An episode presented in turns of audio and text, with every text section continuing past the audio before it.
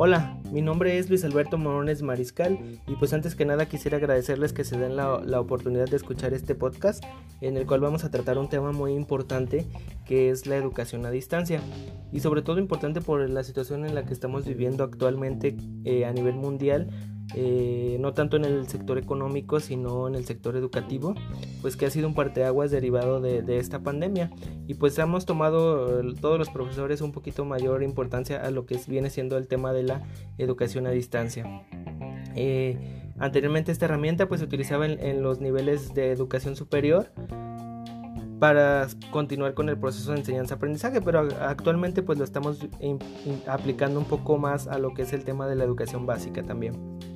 Vamos a iniciar definiendo lo que es la educación a distancia. Nos dice que es un modelo de enseñanza y aprendizaje online en el que todos los procesos se hacen a partir de los recursos tecnológicos disponibles, entre ellos el Internet y las distintas herramientas virtuales que facilitan la transmisión de contenidos. Eh, la educación a distancia es muy requerida no solo por potenciales estudiantes que buscan otras maneras de aprender, más sobre temas que les agradan, sino también por profesores que buscan otras formas de distribuir sus conocimientos y de generar un número mayor de ingresos.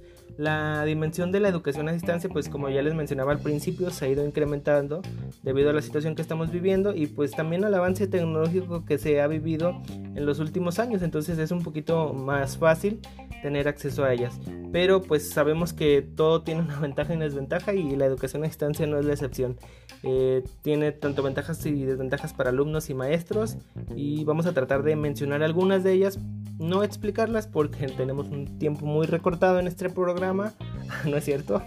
Pero este, vamos a, tratar de mencionarlas. Las primeras, las principales ventajas para los alumnos es la libertad de elección, la autonomía en los horarios, ahorro de tiempo y dinero, más tiempo de, dedicación, flexibilidad del lugar en el estudio.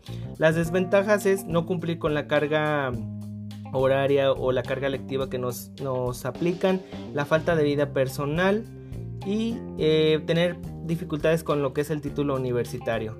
Las ventajas para los profesores es que pueden trabajar desde casa, pueden tener un mayor número de alumnos, tener más tiempo para preparar clases, eh, no tener que desplazarse para impartir sus clases, preparar un, sinfín de material en el que puedan este, compartirle a sus alumnos y lograr enseñar lo que realmente les gusta.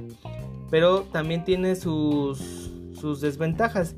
Eh, eh, una de ellas es salir del mercado laboral, eh, perder contacto con otros profesores, no tener tiempo libre y pues la dificultad de las herramientas online. Eh, no todos tenemos las mismas habilidades para utilizar estas herramientas y pues eso podría ser una desventaja también para los profesores. Y pues un sinfín de ventajas y desventajas que podemos este,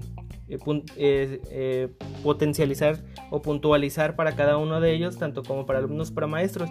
Pero el día de hoy pues solo quería hacerles mención de algunas y pues que tengamos un poquito más de conocimiento sobre este tema y esperemos que podamos seguir compartiendo más información y podamos conocer y, dominar el tema para que eh, posteriormente podamos hacer uso de, esta herramienta. Y agradezco a todos su tiempo y les deseo el mejor de los éxitos.